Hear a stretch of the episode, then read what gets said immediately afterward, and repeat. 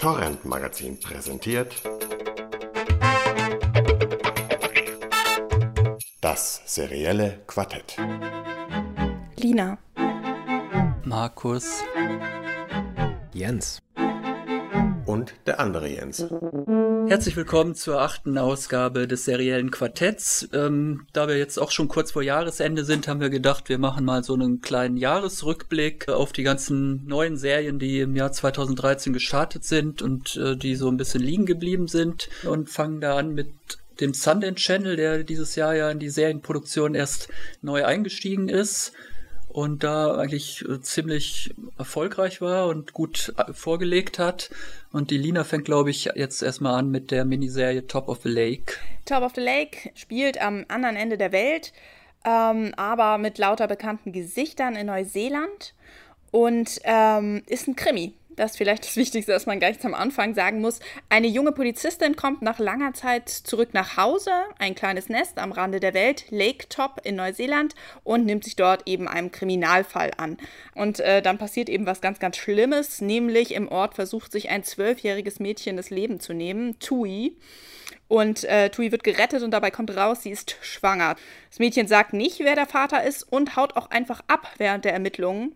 Und die Geschichte in dieser Miniserie, die sich über sieben Folgen streckt, ist dann, wie die junge Detektivin das schwangere Mädchen sucht und möglichst vor der Geburt, da gibt es so ein bisschen diesen Zeitdruck, um es auch zu, zu retten und ihm zu helfen. Klingt jetzt erstmal nach einem harten Krimi und klingt auch, wie ich jetzt so beim Zusammenfassen ähm, finde, auch gar nicht so originell. Es ist aber tatsächlich außergewöhnlich, was schon alleine an dieser großartigen Kulisse liegt. Spielt halt eben in, in Neuseeland. Das sind äh, besondere Nadelwälder und vor allen Dingen so, so ein Gebirge und, und, kleine Flüsse. Man ist viel mit dem Kanu unterwegs. Das macht das, das macht es schon alles zu was sehr Besonderem. Und dann scheint dieses Dorf, Lake Top, der echte Horror zu sein. Es äh, demonstrieren lauter Nebenschauplätze. Zum Beispiel, ich, ich versuche mich ein bisschen kurz zu fassen, der Vater von Tui ist so ein irrer, langhaariger Brutalo, sieht so ein bisschen aus wie so ein Rocker, ist ständig auf Drogen und man ist gleich am Anfang dabei, wie er jemanden umbringt. Und dann gibt es noch eine Frauengruppe, die mit so ein paar Containern und Matratzen auf eine Wiese zieht. Äh, die werden von Holly Hunter angeführt. Die spielt so eine Art Medium oder Schamanin. Und diese Frauen versuchen eben so ein alternatives, spirituelles Leben auf diesem Fleck Gras. Das heißt auch noch vollmundig Paradise. Ist also ganz, ganz viel Schräges, aber ein richtig böses, ernstes Thema dahinter. Und ähm, ist auch, finde ich, ziemlich gut, dass wir jetzt am, am Jahresende nochmal die Möglichkeit bekommen, über die Serie zu sprechen, denn als Miniserie ist sie abgeschlossen. Wir werden sie also im nächsten Jahr nicht mehr besprechen können, wie andere Serien, die jetzt wahrscheinlich gleich genannt werden. Äh, Arte hatte sie gezeigt vor ein paar Monaten, gibt jetzt auf DVD und Blu-ray und ist auch äh, nominiert für die Golden Globes ähm, als beste Miniserie und die Hauptdarstellerin ist auch nominiert. Und äh, dies vielleicht auch noch zu nennen, neben diesen beeindruckenden kalten Wäldern, Elizabeth Moss, das ist die Peggy aus Mad Men. Und die tritt hier ganz fantastisch aus Dons Schatten. Und auch Peter Mullen, das ist der, der diesen Brutalo-Vater von Tui spielt. Und den könnten wir problemlos neben Hannibal auszeichnen als Super Serienfiesling 2013. Und dann gibt es natürlich jede Menge Kinder, zum Beispiel dieses hochschwangere Kind, Jacqueline Joe heißt die Schauspielerin. Das ist auch äh, ziemlich beeindruckend, wie sie eben hochschwanger ein Kind spielt. Und wir reden hier in, ich glaube, es ist eine Premiere, in diesem Podcast zum ersten Mal über eine Serie von einer Frau. Und nicht irgendeiner. Von Jane Campion, das ist die, die das Piano gemacht hat. Und ein Engel an meiner Tafel und wunderbare Kurzfilme auch. Ja, Jane Campion hat ja auch, ähm, der, der, Top of the Lake wurde ja auf der Berlinale unter anderem auch gezeigt Anfang des Jahres. Äh, ist im Grunde das komplette Jahr über äh, durchgelobt worden, ist von einem Festival zum nächsten gesprungen und wurde da in einem Stück auch vor allen Dingen gezeigt. Und ähm, Jane Campion hat ja auch in dem Sinne auch gesagt, wie, wie viele Regisseure aktuell oder, oder Filme, Filmemacher dass sie eben jetzt zum, zum Fernsehen oder zur Fernsehserie zurückkehrt oder sie sich annimmt, weil sie da eben die kreative Freiheit eben äh, sieht, die sie beim Film sonst äh, nicht mehr hat. Ähm, also das, das, was so ein bisschen auch Usus momentan ist. Ähm, ich bin, äh, bin auch relativ begeistert gewesen von Top of the Lake. Ich finde, ähm, also hätte, sie, hätte mir die Serie jemand als Krimi, Krimi angekündigt, hätte ich es, glaube ich, gar nicht geguckt. Äh, weil ich ja nicht, wirklich überhaupt kein Krimi-Fan bin. Ähm, ich finde schon, da gibt es ja auch sehr viele Parallelen und die Serie wird immer wieder mit Twin Peaks ja auch verglichen. Äh, nicht, nicht umsonst, also da gibt es schon sehr viele ähm, Parallelen und ich würde sie auch tatsächlich eher fast in so einem Mystery- ähm, äh, Genre einordnen, obwohl, glaube ich. Da hätte ich sie nicht geguckt, wenn du sie mir als Mystery-Serie angepriesen hättest. Äh, es, es wird allerdings nichts, äh, also es passiert, ist ja auch nicht, nichts Übersinnliches, äh, was da wirklich passiert. Es sind einfach nur diese entrückten äh, oder abgefahrenen oder unheimlichen oder was auch immer Charaktere, die es da gibt. Und da ist ja wirklich ein komplettes Arsenal. Äh, was ich also vor allen Dingen überwiegend unheimlich finde, man hat da schon äh, immer so ein wirklich so ein bedrohliches Gefühl von Anfang bis Ende, so ging es mir jedenfalls. Und äh, komm, am Ende steigert sich diese Serie auch wirklich dann ja nochmal in ein Finale rein. Ähm, ich will jetzt überhaupt nicht zu viel verraten, aber spoilern. Ich fand das dann fast ein bisschen too much am Ende. Aber da kommt er dann wirklich auch, das wird ja dann nochmal richtig gruselig. Ähm, und ähm, ja, ich bin trotzdem sehr begeistert auch davon. Also ich kann mich da Lina auch nur anschließen mit der Empfehlung. Äh, das sollte man gucken. Ich glaube, es sind äh, sechs oder sieben Folgen, je nachdem, welche Version man sieht. Aber ähm, vom Inhalt gibt es da keinen Unterschied. Ähm, und ja, ich schließe mich da an auf jeden Fall. Kommen wir jetzt gleich zur zweiten Serie des äh, Sundance Channels. Also Top of the Lake war, glaube ich, die, die erste, dann halt als Miniserie. Und kurz darauf kam dann halt die erste, die jetzt irgendwie äh, noch nicht auf dem Ende hin äh, geschrieben ist, obwohl die erste Staffel auch nur sechs Folgen hatte. Und zwar Rectify. Da geht's dann aber im nächsten Jahr halt äh, mit einer zweiten Staffel dann weiter ähm, ist im April gestartet. Äh, dahinter steckt ein gewisser Herr Ray McKinnon, den man eventuell als Schauspieler kennen könnte aus Serien wie Deadwood und Sons of Anarchy. Äh, hier hat er halt äh, das Ganze äh, geschrieben. Äh, Im Mittelpunkt steht Daniel Holden, der wird gespielt von Aiden Young. Das ist ein Mann, der nach 19 Jahren aus der Todeszelle entlassen wird. Äh, er wurde damals als Teenager praktisch äh, verurteilt, seine damals 16-jährige Freundin vergewaltigt und danach ermordet zu haben. Und nun wurde aber das Urteil ähm, aufgehoben, weil es halt inzwischen ein neues DNA-Beweisverfahren gibt, äh, das halt wohl seine Unschuld äh, mehr oder weniger beweist. Er kehrt nun also nach 19 Jahren äh, zu seiner Familie in einer Kleinstadt in Georgia zurück und ich hatte damals geschrieben, wie eine Mischung aus Peter Pan und Caspar Hauser streift er nun praktisch durch seine alte Heimatstadt, wo ihn Orte und Menschen ständig daran erinnern, dass er die besten Jahre seines Lebens eben verpasst hat, weil er da halt in der Todeszelle äh, gesessen hat. Ähm, nun könnte man ja irgendwie denken, der kommt zurück äh, in seine Heimatstadt und äh, stößt da irgendwie auf eine Mauer der Ablehnung und äh, der Gewalt. Das ist aber interessanterweise zunächst mal gar nicht so sondern man hat eigentlich den Eindruck, dass die meisten Leute ihn da irgendwie ganz wohlwollend und freundlich eigentlich äh, aufnehmen. Er wird im Supermarkt äh, wünschen wildfremde Leute ihm irgendwie Glück und sagen, schön, dass du wieder da bist und so. Ähm, und seine Familie reagiert eigentlich auch sehr positiv. Äh, die Probleme, die er so hat, das sind halt eher so die, die psychischen Dinge, die sich da in seinem Kopf äh, abspielen, weil er eigentlich mit seinem Leben natürlich schon äh, abgeschlossen hatte und jetzt stellt sich halt die Frage, wie schwer ist es eigentlich, sich da wieder in die Gesellschaft äh, einzugliedern, wenn man eigentlich sicher war, dass man ja nur noch die Hinrichtung vor sich hat. Und die andere Frage ist natürlich, wie, re wie reagiert die Gesellschaft, das, das soziale Umfeld äh, darauf, die eigene Familie, dass man plötzlich wieder frei ist und anscheinend halt auch tatsächlich äh, unschuldig die ganze Zeit in der Todeszelle gesessen hat. Ähm, viele haben gesagt, das ist eine extrem langsame Serie, noch langsamer als die ganzen üblichen, eh schon langsam erzählten Qualitätsserien, die wir alle so kennen. Äh, und da passiert ja irgendwie überhaupt gar nichts. Ich fand, es passiert eigentlich eine Menge, nur dass sich das meiste halt im Kopf des Protagonisten abspielt, was dieser Aiden Young dann auch ganz hervorragend mit einer ganz zurückgenommenen Mimik halt äh, ausdrückt. Überhaupt hervorragend besetzt die ganze Serie auch in den Nebenrollen. Es gibt dann einige sehr starke Frauenfiguren, fand ich.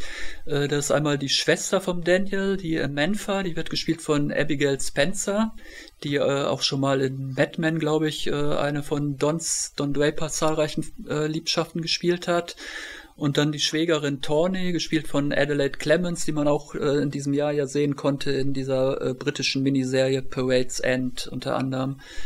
Ähm, dann ist auch noch Luke Kirby dabei, der auch schon vor knapp zehn Jahren in der großartigen kanadischen Serie Slings and Arrows damals als Schauspieler, also er hat praktisch einen Theaterschauspieler in der Serie gespielt.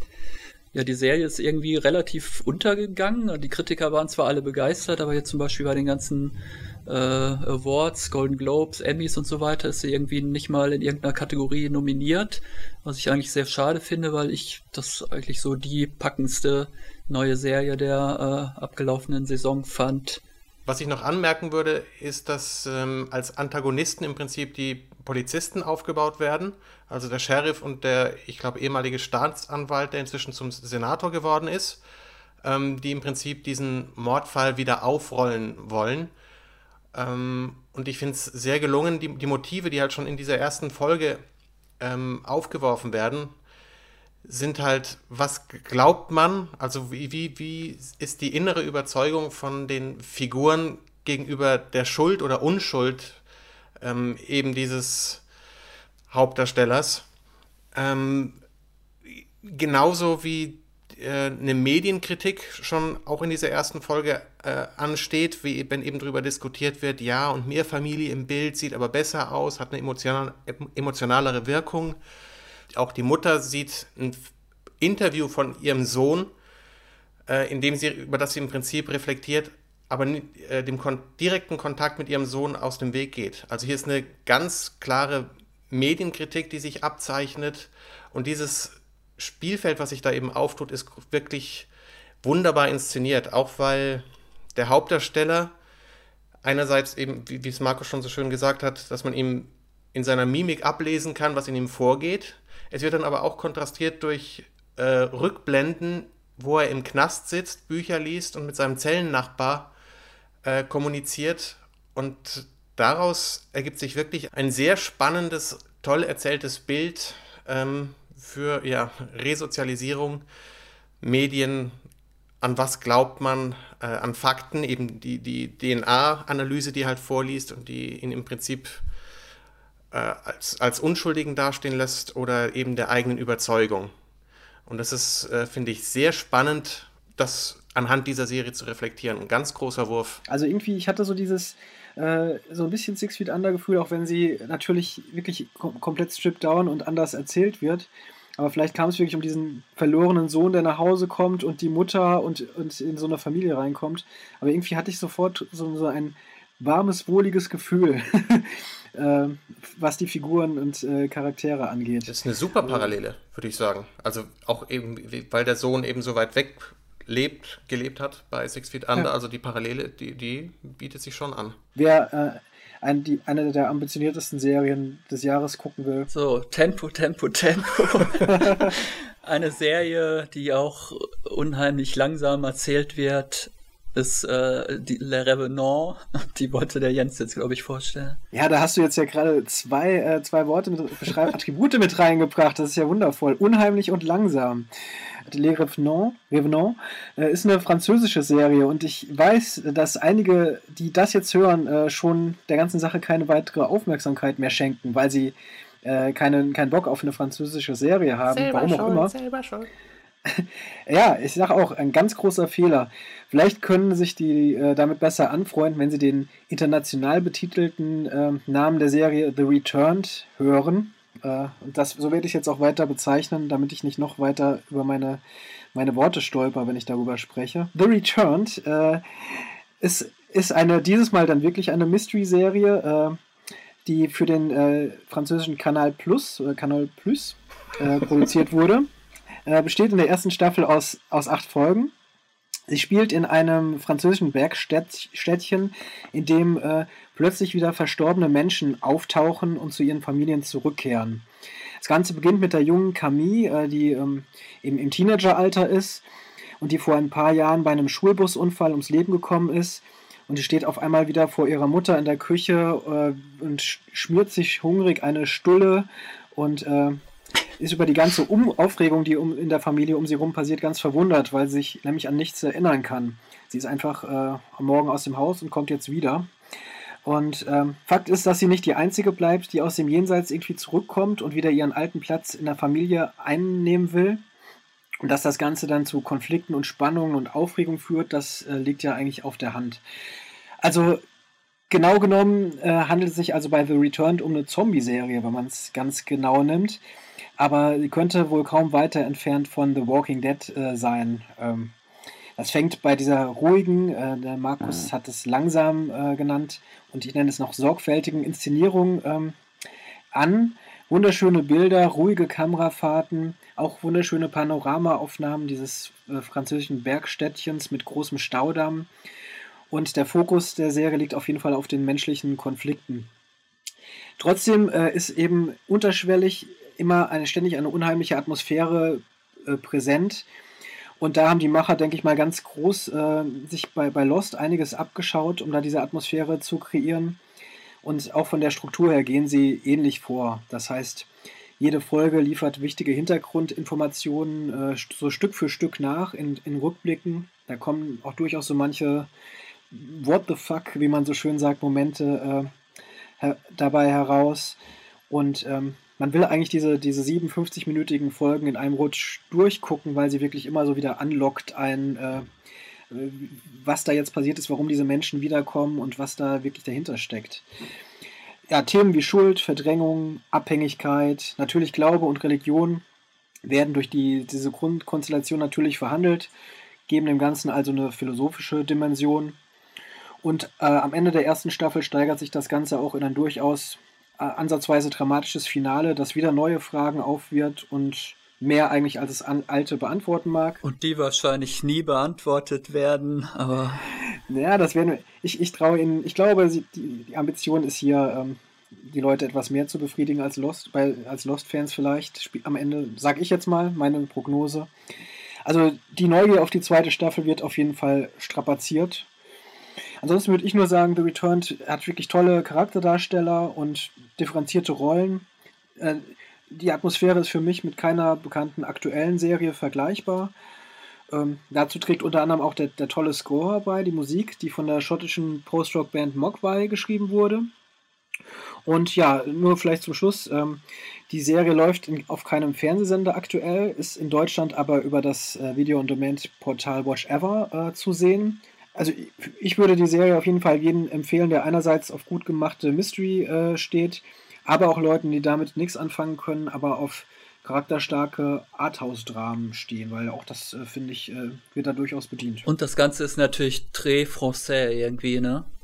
Also dieser, dieser eine Teenager, dieses Mädchen, das ja angeblich fünf, laut Drehbuch 15, glaube ich, sein soll, die aber aussieht wie höchstens 13, die dann ständig mit so einem Lolita-Blick irgendwelche Jungs anbaggert und dann auch irgendwie ständig raucht und äh, einen Schnaps nach dem anderen kippt und dann, glaube ich, auch mit irgendwem dann im Bett landet und so. Da habe ich schon gedacht, dass, also das hätte man sich jetzt in anderen Ländern irgendwie, glaube ich, nicht äh, getraut, das so, die so darzustellen, oder? Ja, Frankreich.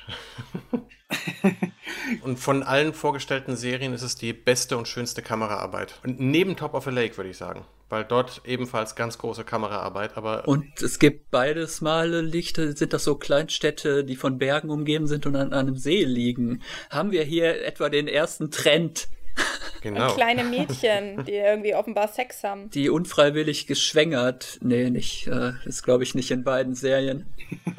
Warum gehen die Tiere freiwillig in den Stausee?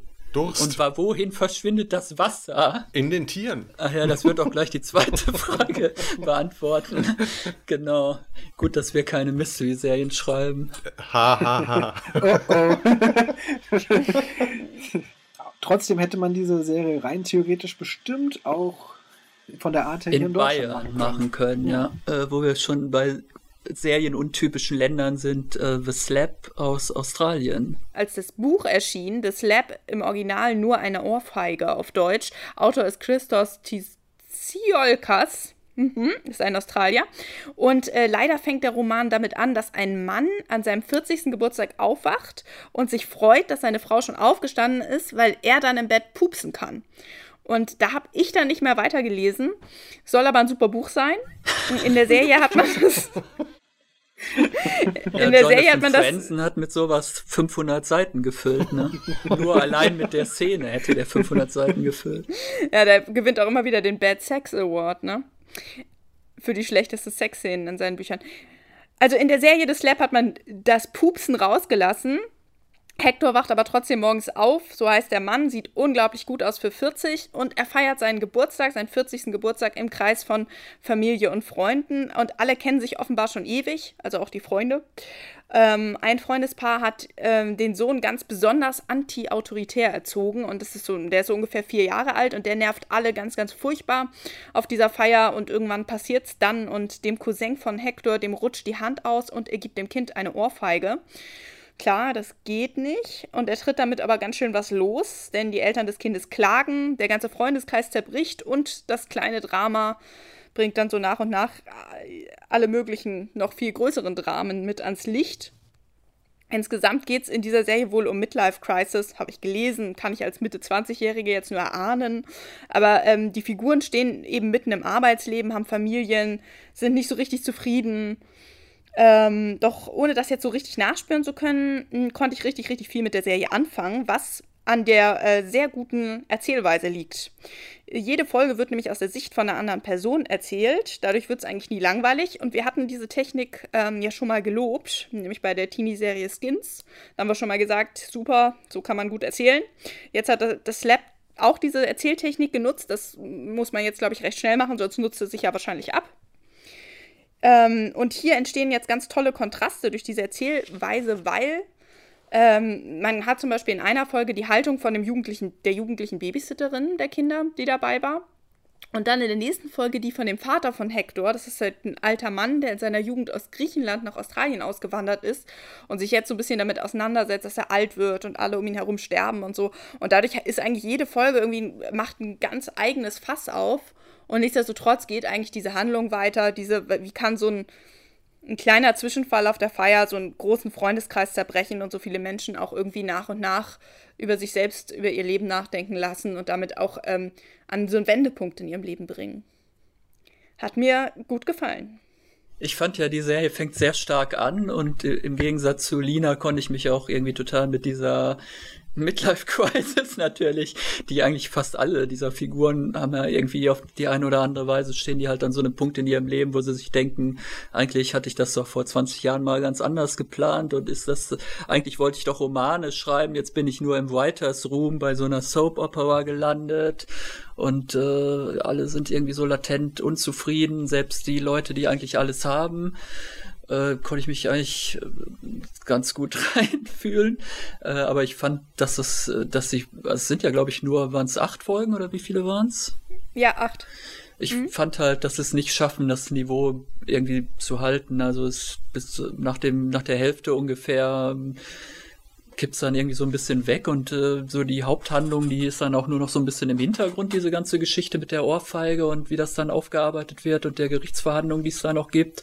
Das wird eigentlich immer nur noch mal so ein bisschen am Rande gestreift und teilweise stehen dann irgendwie komplett andere Geschichten irgendwie im Vordergrund und wo dann auch die Figuren teilweise nicht mehr so interessant waren, fand ich und das Ganze hat halt irgendwie nicht so einen geschlossenen Gesamteindruck dann bei mir hinterlassen. Ja, ich, das fand ich war, also ich fand, das war gerade eine Stärke, dass sie sich, also dass sie sich immer wieder, also für, für jede Figur besonders Zeit nimmt und, und deren Dramen zeigt und ähm, da, dass man sich da ganz bewusst von dieser, dieser, ähm, diesem kleinen Drama wegbewegt zu was anderem hin. Als, also, ähm, ich habe das auch so wahrgenommen, dass dadurch jede Folge sehr, sehr unterschiedlich ist und sich mit was anderem beschäftigt, aber ich fand, hab das würde ich das jetzt eher als stärker auslegen. Also mir hat es gut gefallen und natürlich interessieren einen manche Figuren mehr als andere. Aber ich fand auch gerade, ich fand auch gerade die letzte Folge, die letzte Folge, die eben auch dann dann schon so ein, so ein bisschen so ein Feuerwerk ist, weil letztendlich weiß man die ganze Zeit, das muss ich jetzt alles entladen und es entlädt sich am Ende auch. Und ähm, da fand ich dann auch wieder sehr gelungen. Das war das Schlusswort zu The Slap. Jetzt wieder zu äh, populären Highlights der US-Unterhaltungsindustrie.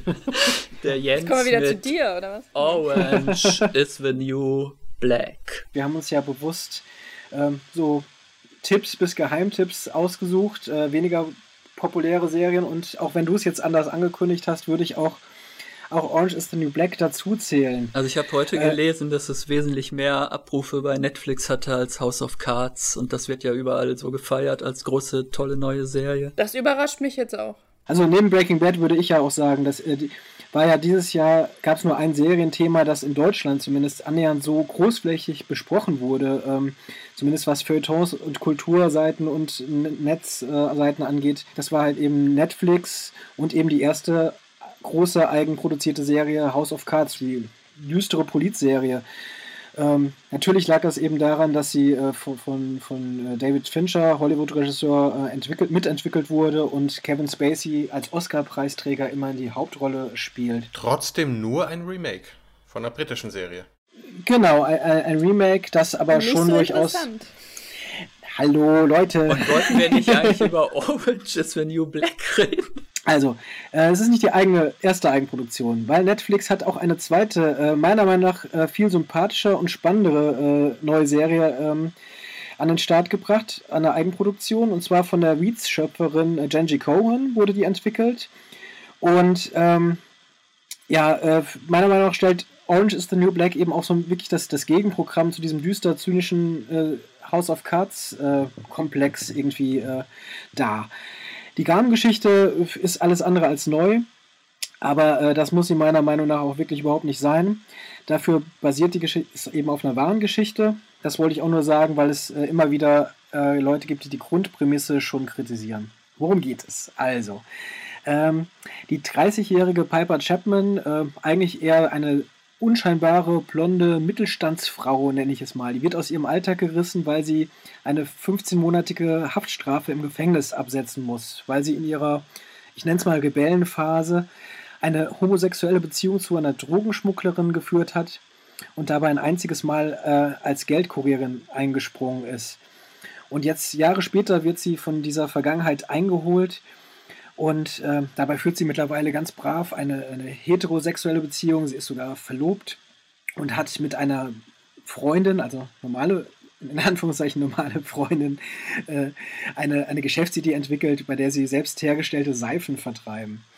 Ja, äh, Piper landet also jetzt im Frauenknast und erlebt da erstmal Dinge, die wir alle aus ähnlichen Filmen und Serien eigentlich schon kennen. Es geht da logischerweise sehr hart zu. Die Aufseher sind schmierig bis unfähig. Äh, die ethnische Zusammensetzung der Insassen ist ziemlich bunt. Ähm, von armen schwarzen und hispanischen Frauen ist das Ganze dominiert.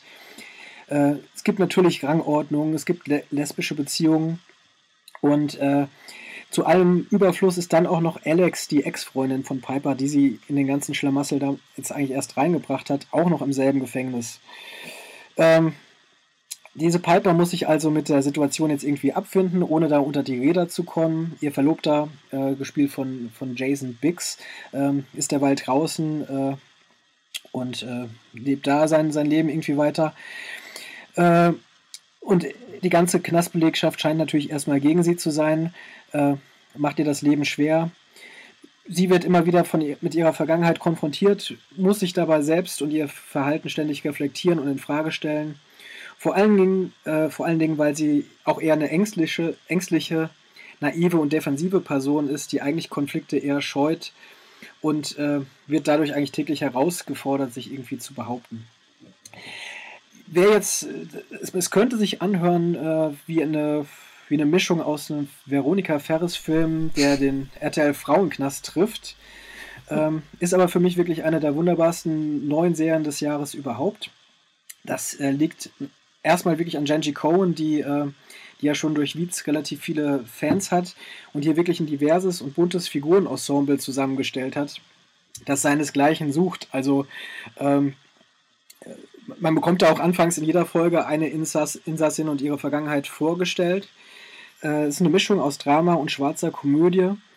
Geht unheimlich herzlich mit, mit den Charakteren um, ist trotzdem oft auch knallhart und ähm, erzählt eben die gesellschaftlichen und persönlichen Hintergründe der Figuren. Meiner Meinung nach tut die Serie das eben jetzt nicht verkrampft. Sie lässt auch Leerstellen, da sind auch Storylöcher, da gibt es kleinere Durchhänger. Aber das macht eigentlich überhaupt nichts, weil sich im Laufe der Serie die, die Figuren äh, alle so entwickeln und die einem so ans Herz wachsen, dass man, äh, also ich, ich, das immer gerne übersehen habe. Ich glaube, so geht es auch wirklich vielen weil nämlich eben die Figuren das auch ist, wodurch die Serie glänzt. Und da gibt es meiner Meinung nach momentan nicht viel Vergleichbares. Und, und da muss man auch nicht, eigentlich nicht extra hervorheben, extra, dass es irgendwie Frauenfiguren sind, ähm, sondern es sind einfach Figuren und äh, in so einer Vielfalt gibt es die eigentlich momentan nicht so schillernd. Das sind weiße, schwarze, hispanische, dicke, dünne, hübsche, hässliche, starke, schwache, verrückte, brutale, homosexuelle, heterosexuelle und transsexuelle Figuren in all ihrer Vielfalt. Äh, Diversity, äh, Diversity nennt man das, glaube ich, im, im amerikanischen ja auch gerne. Für Star auch bei uns, auch bei uns auch, nennt man das so. Sagen wir im, im Neudeutschen Diversity. Ja. oh Gott. Noch hervorheben äh, möchte ich äh, für, für Star Trek-Fans ganz besonders äh, Kate Mulgrew, ähm, wieder der Klassiker. Äh, Markus, du weißt bestimmt, wird sie so ausgesprochen? Habe ich das richtig Kate gesagt? Malgu, ja. Man sah sie 176 Folgen als Captain Janeway ratlos durch den Delta-Quadranten, was glaube ich äh, ihren. Diese Wurmlöcher aber auch. Aber hier spielt sie die, äh, die russische oder mit russischem Ursprung äh, äh, Köchin äh, der Gefängniskantine Red äh, da, man muss da wirklich schon, schon mehrmals hinschauen, um da Captain Janeway zu erkennen, aber es ist eine ganz tolle, tolle Figur auch. Ähm, ja. Noch hervorheben möchte ich auch die, die Titelsequenz, den, den Song von Regina Spector, You Got Time heißt der, äh, unterlegt die ganze Titelsequenz, in der nur ähm, Ausschnitte der Gesichter der Insassen zu sehen sind. Ähm, ja, ich, ich bin mir sicher, dass, dass, dass auch gerade hier in Deutschland die, gerade die Feuilletonisten, die meinetwegen ähm, House of Cards so hochloben, die Serie unterschätzen, weil sie eben äh, leicht daherkommt, öfter auch mal albern oder abwegig. Ähm, aber für mich äh, hat sie eigentlich wirklich großes Langzeitpotenzial und ähm, sie lässt auch nicht wie House of Cards ständig raushängen, dass sie sich so genial fühlt, sondern die ist halt eben auch so ein bisschen ja, schmuddelig oder wie auch immer. Schmuddelig stimmt auch nicht ganz, aber cheesy. Ja, ach, cheesy, ja, das, das finde ich auch noch Edgy. Trashig. Noch ein Anglizismus und ich mache aus. Auf eine wirklich smarte, aber das Wort smart gibt es im Deutschen auch, oder? Das ist auch ein Anglizismus. Tut mir leid, ja, das war's. Okay, tschüss, Jens. naja, also ich, ich glaube, dass sich da wirklich über viele Staffeln ein Kosmos entwickeln kann, der uns mehr über, über die Gesellschaft, in der wir leben, auch erzählen kann, als das vielleicht der zynische Frank Underwood in House of Cards tut. Äh, mein Highlight, aber momentan leider, glaube ich, in gar keiner Form äh, in Deutschland zu sehen. Das könnte doch Pro7 wirklich mal einkaufen. Das dachte ich ja, jetzt auch die ganze Zeit, auch. wo du das erzählst. Nix für die Kritiker, sondern irgendwie so leicht beschwingt und so ein bisschen, dass man denkt, äh, so ein bisschen trashig irgendwie. Das, das könnte Pro7 wirklich mal einkaufen und dann praktisch so von hinten rum durch die Hintertür dann das Publikum so irgendwie auf die Schiene bringen, dass das doch total super ist, tolerant gegenüber seinen Mitmenschen zu sein. Das stimmt. Weeds ja auch auf ProSieben lief, oder? Ja, ich gucke das, ich, ich, ich bin ja großer Weeds-Fan und habe mich deswegen ziemlich drauf gefreut auf Orange is the New Black. Und ähm, ich teile auch deine Begeisterung. Ich finde, ich gucke es echt gerne, es macht mir richtig gute Laune. Ich gucke so ein bisschen, ähm, ich ähm, ziehe diese Laune so ein bisschen aus, ein bisschen ähm, tiefer aus mir heraus, weil ich immer denke, ja, mach das Blondchen fertig, mach das Blondchen fertig, ist so ein bisschen so meine, meine große Freude während der Serie, dass sie immer einen reingewirkt kriegt. Ähm, aber ich finde, also ich habe mich auch, ich habe mich sehr gefreut. Ich finde finde das auch einfach von der Geschichte her, ich finde das, will ich gerne sehen, so ein Frauenknast. Ja, ich kann mich eigentlich nur anschließen. Ich fand die erste Folge eigentlich noch am schwächsten, weil da ja die ganze Zeit halt so die Vorgeschichte erzählt wird halt von dieser, äh, wie heißt sie denn eigentlich? Taylor Schilling, wie heißt ihre Figur? Piper. Piper, genau. Und die ging mir irgendwie total auf die Nerven, dieses, äh, dieses Mittelschichtsblondchen da, diese, die da irgendwie ihren Seifenladen hat, so Bioladen. Ja, die ist scheiße. Prenzlauer Berg mäßig. Die war, genau, die ist halt eigentlich total unsympathisch und die dominiert ja eigentlich die Pilotfolge doch sehr stark.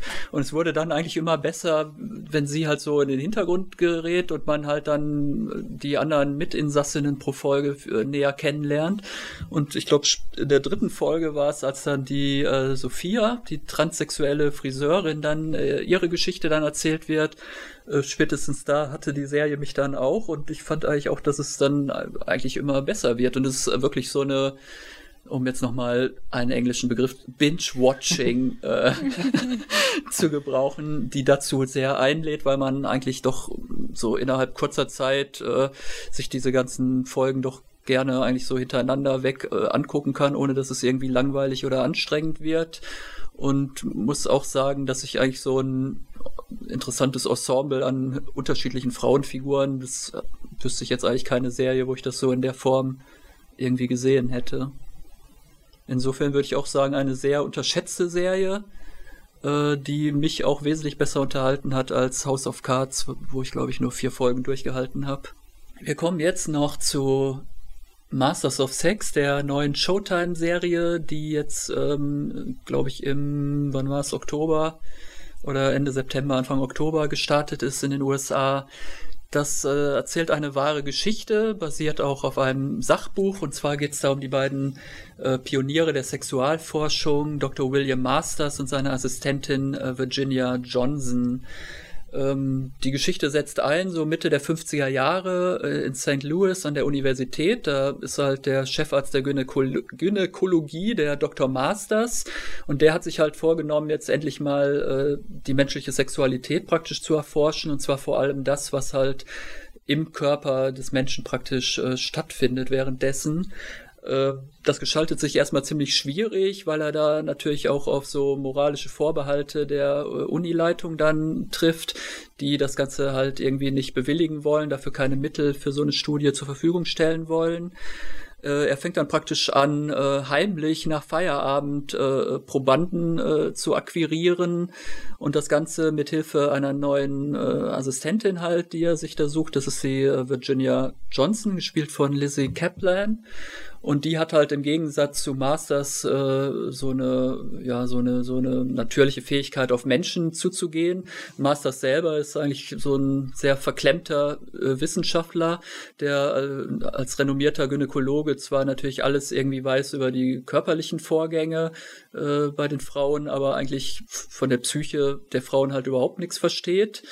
Und äh, Virginia Johnson halt genau das Gegenteil. Die ist halt sehr offen für ihre Zeit, halt auch sehr emanzipiert, äh, ist alleinerziehende Mutter, äh, hat irgendwie äh, ihr Studium äh, abbrechen müssen, um halt sich um die Kinder zu kümmern und halt Geld zu verdienen und ähm, hilft jetzt halt dem Dr. Masters da bei seinen Studien und halt äh, ja hauptsächlich halt Leute zu akquirieren, die dann halt verkabelt werden und dann halt äh, beim Sex werden dann halt praktisch ihre äh, körperlichen wie sagt man, Vitalzeichen oder was auch immer, halt die körperlichen Parameter äh, gemessen.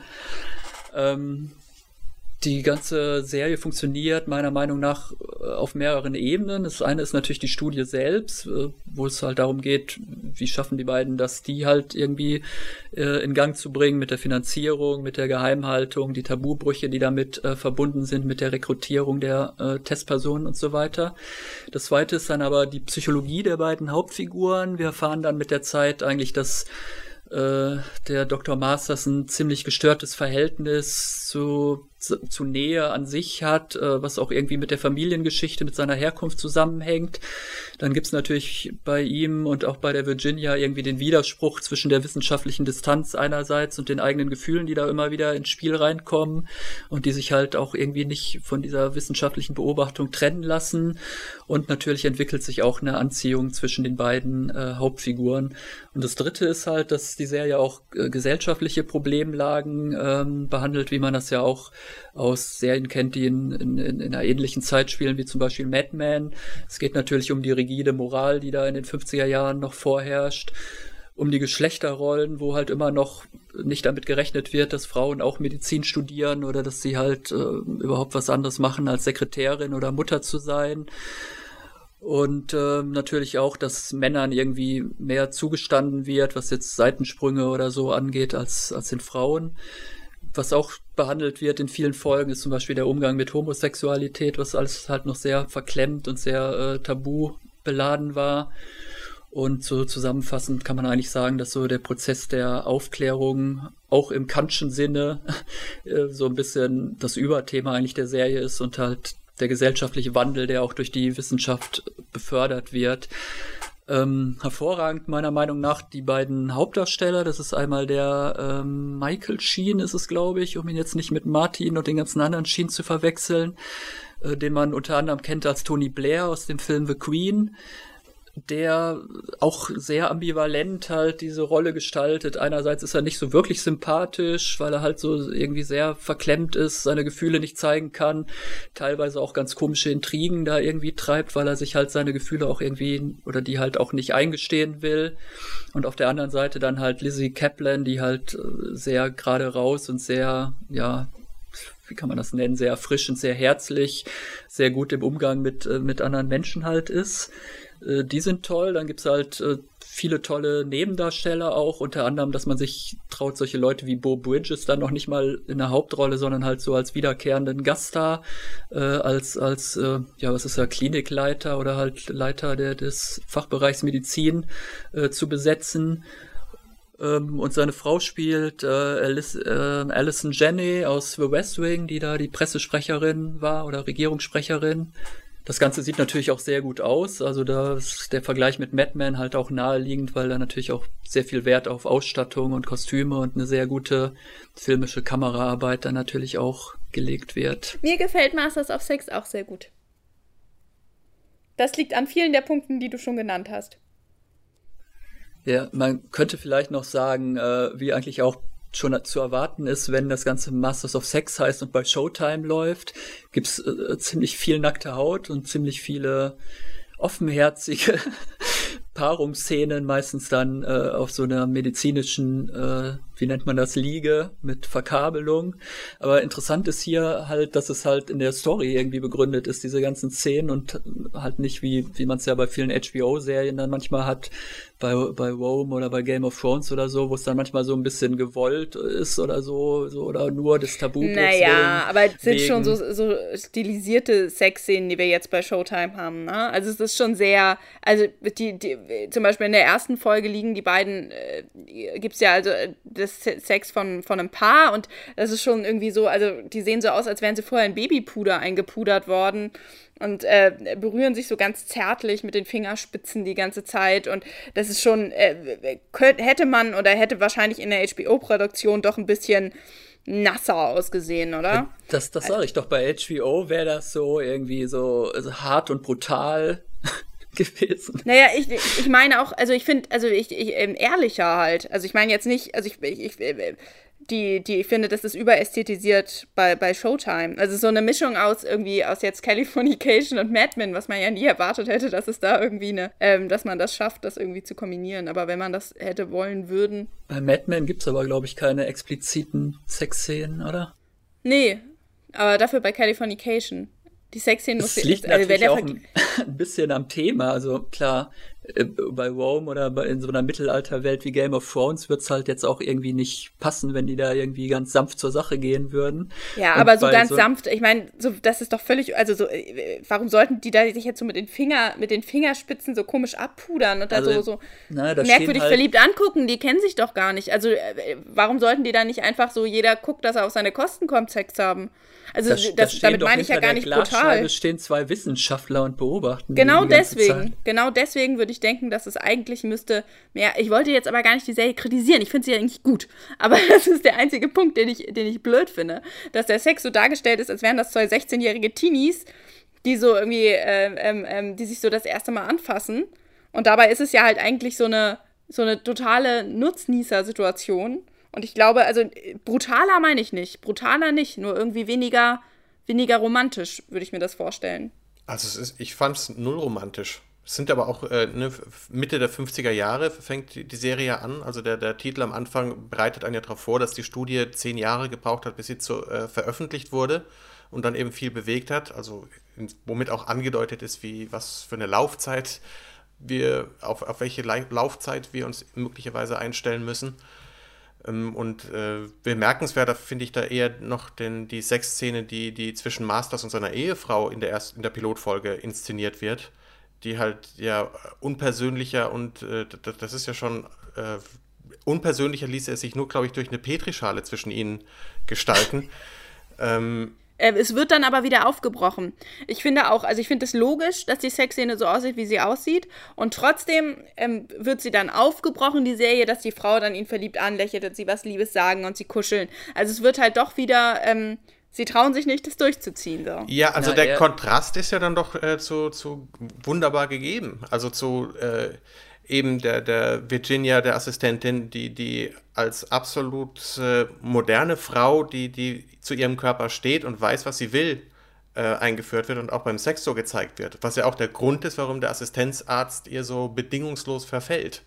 Weil er das, was die, sie ihm bietet, ähm, nirgendwo anders findet und gleichzeitig halt äh, sich äh, das gerne exklusiv für sich hätte und da halt wieder dieses, eben genau dieses klassische Problem der äh, heiligen Hure, äh, die sich jeder Mann angeblich wünscht, äh, thematisiert wird. Und da sind wir in der äh, Geschlechterdiskussion oder dem, dem Entschuldigung, Gender-Thema, ähm, so aktuell, also ist kein großer Unterschied zwischen den 50er Jahren oder jetzt im 21. Jahrhundert. So weit sind wir da nicht auseinander und deswegen ist die Serie, glaube ich, so treffend und aktuell ähm, wie wenig anderes. Also ich, ich, ich find, bin von der Serie begeistert und wenn es einen legitimen Madman-Nachfolger gibt, äh, der dieses Niveau hält ähm, oder direkt so aufgreift, dann ist es diese. Also auch halte ich ganz große Stücke drauf. Ich habe dieses Jahr nichts anderes gesehen, was derart brillant geschrieben ist dezent inszeniert, super besetzt. Und toll ausgestattet. Ja. ja. Also ich stimme euch da auch komplett zu. Ich hatte ja fast schon nach den Vorschusslorbeeren, die das Ganze ja auch schon äh, bekommen hat, das haben ja fast alle schon erwartet, dass das eben das nächste Madman wird, äh, auch schon fast keine Lust mehr, weil ich so, mich das dann fast schon abgeschreckt hat. Aber ich muss auch sagen, es hat mich, weil es einfach, es ist einfach sehr gut und es kriegt einen dann auch.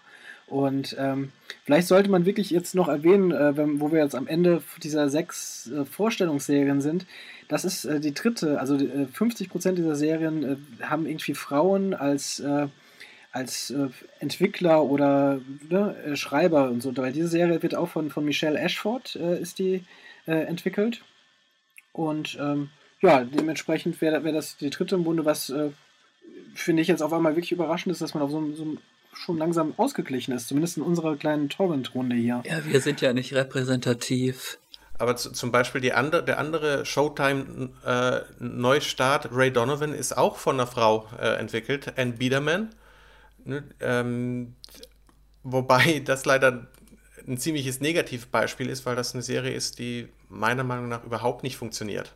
Obwohl sie die mit Abstand beste Besetzung hat von allen Serienneustarts, die ich dieses Jahr gesehen habe. Äh, wenn wir, wenn, wenn du hier jetzt, äh, wenn du über, über Ray Donovan äh, sprichst, möchtest, also sollten wir dann nicht vielleicht noch kurz sagen, worum es da geht? Ja, um im Zentrum steht Ray Donovan, der die Probleme von den Reichen und Berühmten in LA löst und dessen Vater, der nach 19 oder 20 Jahren äh, aus dem Knast kommt, äh, mischt halt die Familienverhältnisse ziemlich auf. Also er hat noch äh, drei Brüder und das ist fürchterlich viel Plot, was die Serie anbietet. Und das macht die Sache ziemlich anstrengend. Und auch schon wieder Gefängnis. Gefängnis ist auch irgendwie. Ja, John Voight spielt halt das Familienoberhaupt, das aus dem Knast kommt. Leaf Schreiber spielt halt diesen äh, titelgebenden Ray Donovan.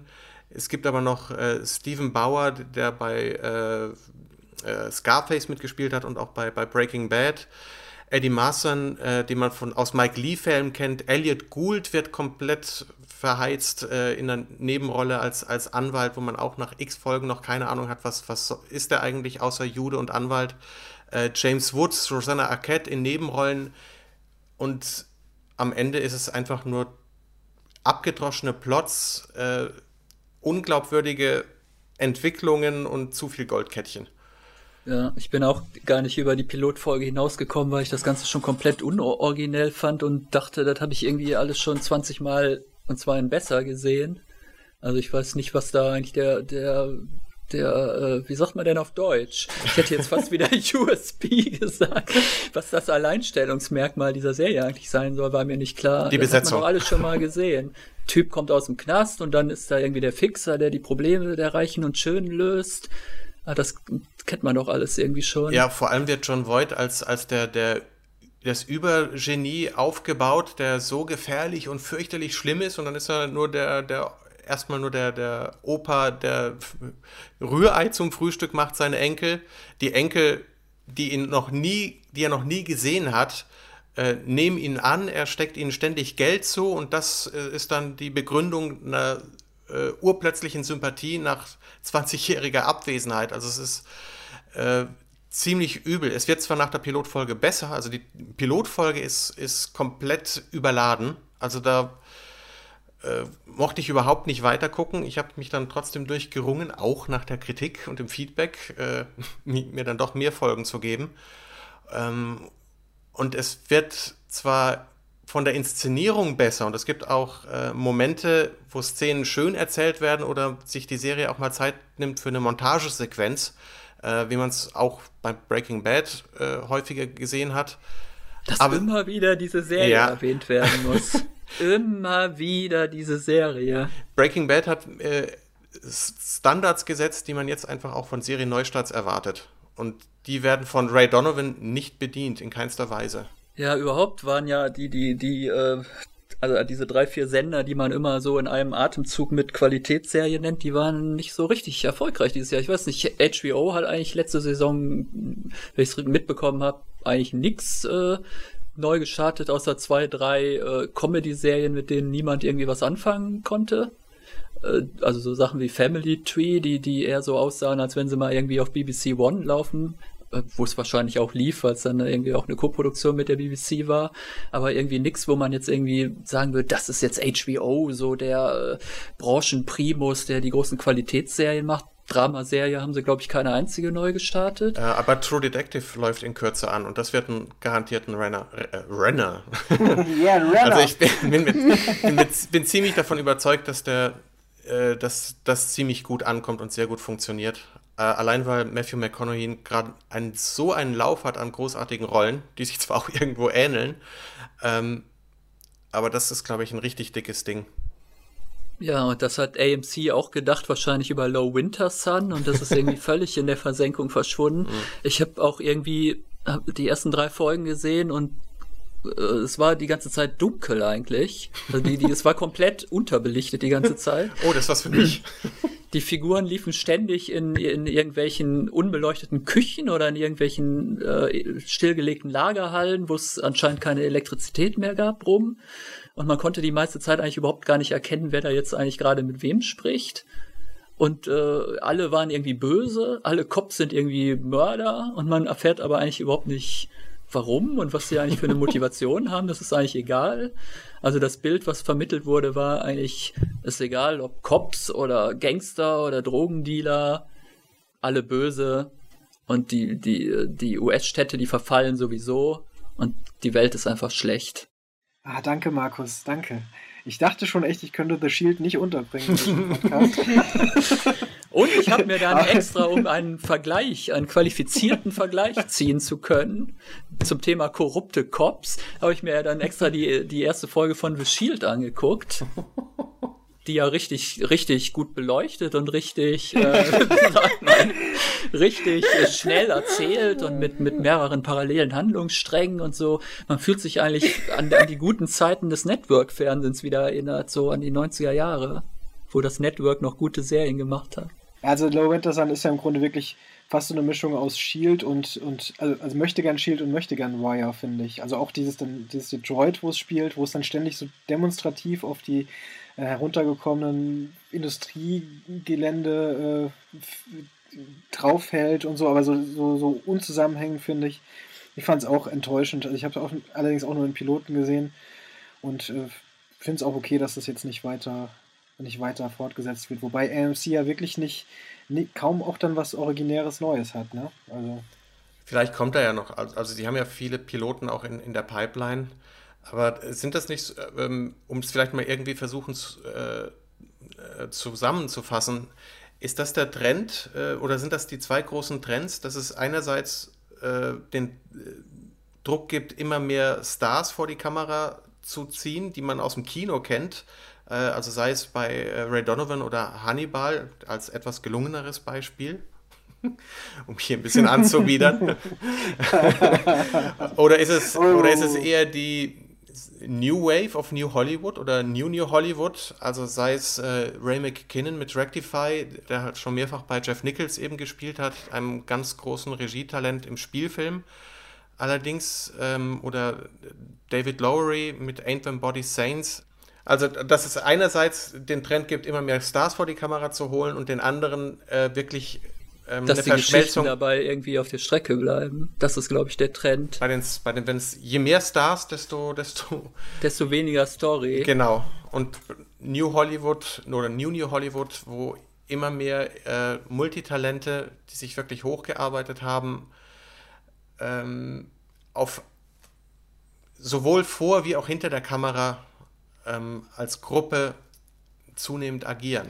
Aber also das mag ja vielleicht ein Trend für das Jahr so sein, aber jetzt ein Trend für die Serien, die wir jetzt gerade vorgestellt haben, ist es ja gar nicht, weil das mhm. wir haben jetzt gerade darüber gesprochen, welche Serien wir besonders loben wollen und besonders gut fanden und jeder musste sich auf zwei beschränken und äh, um dann am Ende zu sagen, ja, das Fazit ist irgendwie ist alles ein bisschen dünner geworden hier an Story. Naja, bei denen jetzt, bei denen jetzt nicht, die wir genannt haben, aber halt, es gibt schon halt so Serien, wo irgendwie so große Erwartungen reingesteckt wurden, wie halt zum Beispiel jetzt Ray Donovan und, und Low Winter Sun und wo dann eigentlich so mehr so viel heiße Luft um nix und halt eine tolle Besetzung und so und alles irgendwie ambitioniert. Also Low Winter Sun kann man auch meiner Meinung nach am besten eigentlich mit dem Wort ambitioniert beschreiben. Also jede Kameraeinstellung schreit irgendwie danach, ja, ich bin ganz große Kunst, ich bin kein Fernsehen, ich mache hier so alles genau. unterbeleuchtet, aber es ist halt einfach nichts an du Substanz das, dahinter. Du benutzt, du benutzt ambitioniert immer so ein bisschen so als, als, als, als so ein bisschen als so nicht Schimpfwort ist vielleicht zu hart, ne, aber schon irgendwie so von oben herab weil, weil der eine Jens ja irgendwie ambitioniert vorhin als, als ein, äh, großes Qualitätskriterium genannt hat. Da, da hatte ich auch schon überlegt, irgendwie, ähm, ja, dass man das für beides verwendet. Und gerade auch häufig, was, was Serien angeht. Ich habe mir im Nachhinein auch äh, genau das gedacht, als ich ambitioniert gesagt habe, dass ja, man ne? das auch negativ, äh, negativ verstehen kann. Äh, aber du, es hat ja zum Glück wahrscheinlich jeder gemerkt, dass ich es äh, ja, ja. positiv meinte. Klar. Äh, ich, ich, ich würde diese These, die Jens äh, angefangen hat, auch unterstützen. Tatsächlich habe ich sie fast auch so ein bisschen gerade, ich nenne mal für mich auch entwickelt, weil ich auch das Gefühl habe, es gibt so zwei, zwei Läufe, zwei, zwei Stränge. Und der eine ist eben, den, über den wir gesprochen haben heute. Das ist der, ähm, äh, eben, ich nenne mal Independent-Zweig und Autoren äh, oder, oder kreativ gestützte Zweig, der eben jetzt entweder Independent-Filmern oder Regisseuren die Möglichkeit gibt, sich zu verwirklichen, wie Top of the Lake, wie Rectify. Das sind ja wirklich, das passt ja so unfassbar zu äh, Sundance Channel auch. Ne? Das sind ja auch typische, es könnten auch Sundance-Filme sein, die auf dem Festival laufen, Indie-Filme. Mhm. Und, und auf der anderen Seite äh, die, die, ähm, die, die größeren ähm, Pay-TV-Dinger äh, wie, wie HBO, wie aber vor allen Dingen auch AMC, werden immer größer, TNT auch. Im, im Zuge dieser ähm, neuen Frank Darabont-Serie Darabont -Serie habe ich das gedacht, weil ähm, es kommen immer mehr Hollywood-Leute mit ins Spiel, sei es Schauspieler, Regisseure. Es wird immer größere Ausstattung, pompöser. Ja, wir haben hier auch, auch House of Cards, auch ein gutes Beispiel dafür, wo das ist das, das macht so einen auf Oberprimus ja im Grunde hier. Ich mache alles ganz hervorragend. Aber es bleibt einiges auf der Strecke, was wir eigentlich an, an den Serien eigentlich mögen. Vor allen Dingen die, dieses Autorengesteuerte genau. geht da oft verloren. Genau, ne? also ich glaube, vielleicht wird ein Schuh draus, wenn man eben noch die, die, die Vorlagen dazu nimmt. Also wenn man äh, sich äh, Game of Thrones anguckt, äh, als das rauskam, ähm, das war jetzt nicht äh, star gespickt, wie man das äh, von diesen anderen Serien jetzt kennt. Also Jean Bean jetzt vielleicht mal genau. ausgenommen, aber ich meine, die anderen, die Darsteller wurden durch die Serie zu Stars. Und auch Masters ja. of Sex, auch wenn es auf dem Sachbuch beruht, ähm, sind auch zwar gute Darsteller, aber eben es ist nicht die große Star-Power, die bei den anderen vor wie auch hinter der Kamera einfach sofort auch als Werbemittel missbraucht wird. Naja, der eine schien schon. Ich weiß jetzt auch wieder nicht, welcher der richtige Vorname ja, ist. Ja, eben. The Queen und so und, und Frost Nixon waren und, jetzt auch Frost nicht die Nixon, riesigen. Genau. Das waren jetzt auch nicht die riesigen Blockbuster irgendwie. Frost Nixon. Das ist jetzt nicht vergleichbar Doch. mit Kevin Spacey und dieser Liga ja. von, von Schauspielern. Ja, mit Kevin Spacey natürlich nicht, ja. Ne, oder David Fincher. Ja, aber gut, ja. Wenn ich mich jetzt, wenn ich mich jetzt bemühe, um, um, um, um, um eure These ähm, auch nachvollziehen zu können, finde ich tatsächlich den House of Cards Vergleich ziemlich gut. Da ist, äh, stimmen eigentlich das stimmen eigentlich alle, ähm, alle Zutaten. Und ähm, das ist ja auch phasenweise wirklich gut. Aber wenn man dann den, den Piloten guckt und sich echt denkt, was, das war jetzt die Geschichte, er gibt ein paar Infos an die Presse weiter, jetzt echt. Da ist also eine riesen Fallhöhe aufgebaut und ähm, um dann doch irgendwie so wenig Handlung zu erzählen, die einen dann auch echt nicht irgendwie hinterm Ofen vorholt. Ja, da, also da kann ich schon verstehen, was ihr meint. Genau, und äh, vielleicht noch um das, noch ein bisschen anderen Trend, der aber da reinspielt, zu unterstützen. Wieder mal, ich hacke ja gerne auf AMC rum. äh, aber da, da, ist ja auch, also wir haben jetzt eben Low Winter Sun, äh, was weg ist. Äh, jetzt natürlich äh, Better Call Saul, das heißt ein Spin-off von Breaking Bad, so, so toll das vielleicht auch werden könnte, sage Mhm. ich zumindest zu Jens. ähm, äh, und, äh, aber trotzdem ist es nun mal ein Spin-off, also nicht besonders einfallsreich. Dann wollen sie vielleicht ein, ein äh, Walking Dead äh, Spin-off oder bringen sie, glaube ich, jetzt sicher. Sicher. Also auch wieder so ein, so ein Spin-off-Ding. Über Walking Dead haben wir uns ja schon auch genug ausgelassen in der Und vorletzten wir hatten Folge. recht. Ja, also, ne, das ist, das ist auch dünn. Das ist irgendwie so, ähm, hat so, so, so ging das Kino, äh, sagt man ja, äh, vor ein paar Jahren da nieder oder vor einem Jahrzehnt, ne, weil es irgendwie nur noch Fortsetzungen und äh, was auch immer brachte. Und auf anderen, auf, auf Netflix kommen aber jetzt auch dann irgendwie schon fünf oder vier Marvel äh, Comic-Serien. Vier, die dann, glaube ich, zusammenlaufen in einer Miniserie, wo sich alle Serien treffen. Ach, hör doch auf. Super Konzept, echt. Und das wird wunderbar. wieder der Daredevil wahrscheinlich, weil der im Kino schon so wahnsinnig gut ankam. Also da, äh, ich bin wirklich gespannt. Also momentan ist, das Spannendste ja wirklich eben diese Indie-Schiene, die wir sie heute größtenteils hatten und andere und Länder außerhalb von den USA, weil das ist ja, war bei uns heute zumindest ja auch wirklich ein Trend. Oder dieses Jahr, äh, sei es eben Top of the Lake, sei es äh, Revenant, sei es auch, aber auch sowas wie Braunschlag, sei es äh, Serien, die eben auf Arte Borgen, ganz großartig, Borgen. Genau, Borgen Jetzt natürlich. alles nochmal auf Dänisch geguckt, es war noch viel besser als auf Deutsch. Und dafür kann man, finde ich, auch wirklich nur Arte, muss man wirklich auch mal auch loben, dass die diesen Donnerstag-Slot äh, dafür nutzen, eben viele dieser Serien eben zu, zu präsentieren. Wie viele das jetzt wirklich sehen, weiß ich nicht, aber ähm, weil das ist, das ist dann auch schon noch ein Trend, dass man sieht, okay, viele andere äh, Länder haben es auch verstanden und machen, machen vieles richtig und machen viel Großartiges auch. Äh, Es fehlt noch vielleicht dem einen oder anderen ein Land. Bayern.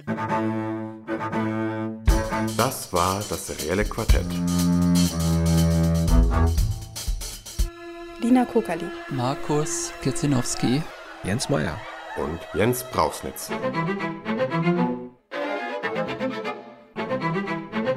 Präsentiert vom Torrent Magazin.